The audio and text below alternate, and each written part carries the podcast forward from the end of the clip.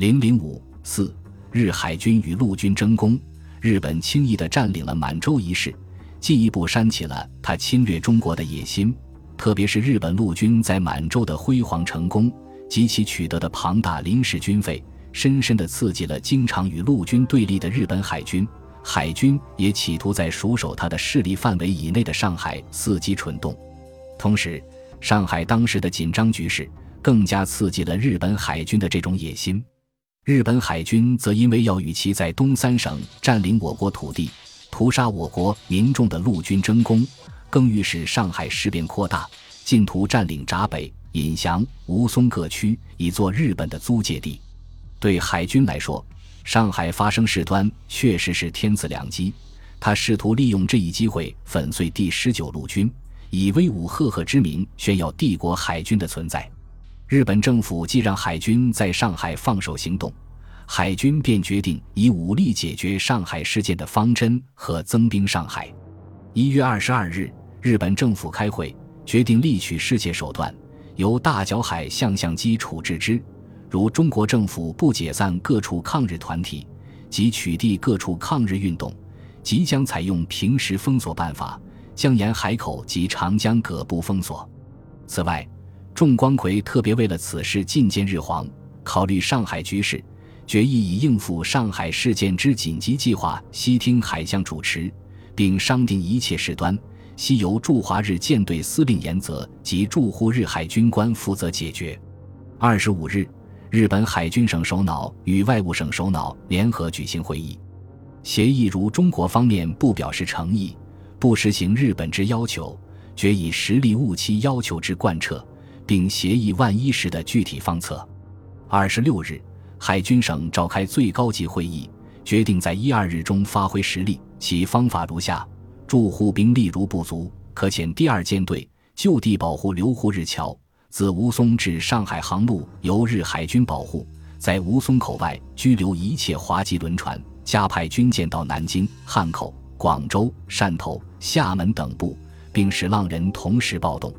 二十六日，海军次官左近司政三中将对陆军炮兵兼田军六中将表示，陆军在满洲大显了身手。这次在南边轮到海军了，陆战队并非昔日之陆战队，有两千人，有野炮和装甲车，没问题。日海军的战争准备得到了天皇裕仁的许可和批准。二十六日，裕仁的最高军事会议在参谋总长咸院公的主持下，训令在上海的严泽行使自卫权利。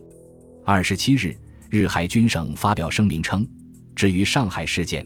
国民政府对于日本合理妥当之要求毫无诚意，不肯承认。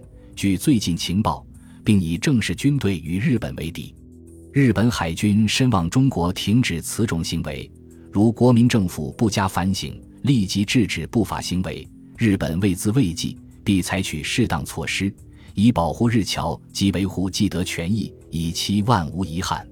为发动战争，日海军大量增兵上海。一九三一年十月，海军陆战队在上海有九百零八人，停泊日舰五艘。日僧事件发生后，一九三二年一月二十一日，由日本吴军港向上海派出巡洋舰大井号和第十五驱逐队，运载第一特别海军陆战队四百五十七人和大批军火。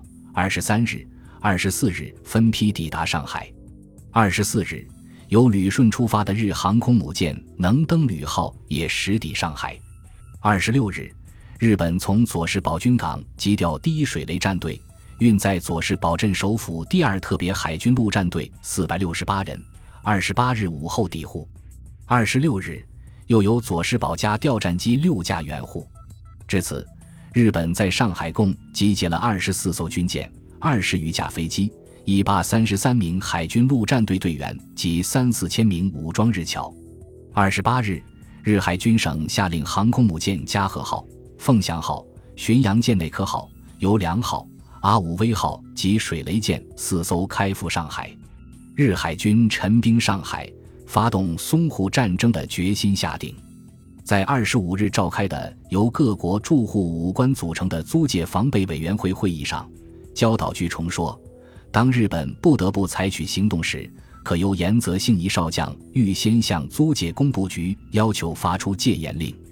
二十八日上午七时三十分，岩泽召回各国驻沪武官，称中国对日本的要求无满意答复，日军将于次日晨有所行动。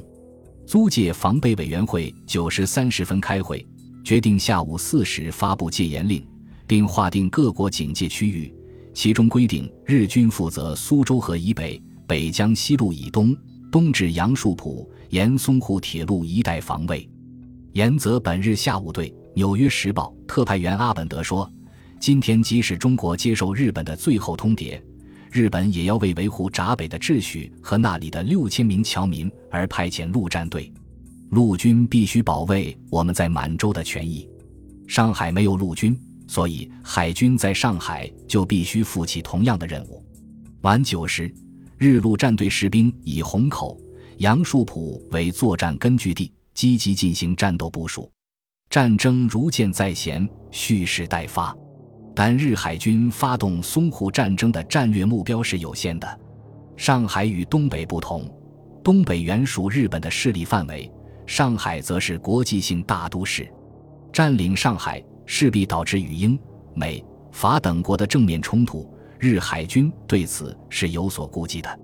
从实力上看，日海军陆战队仅有一千八百余人，而驻防上海及其周围的中国十九路军达三万余人，双方力量悬殊。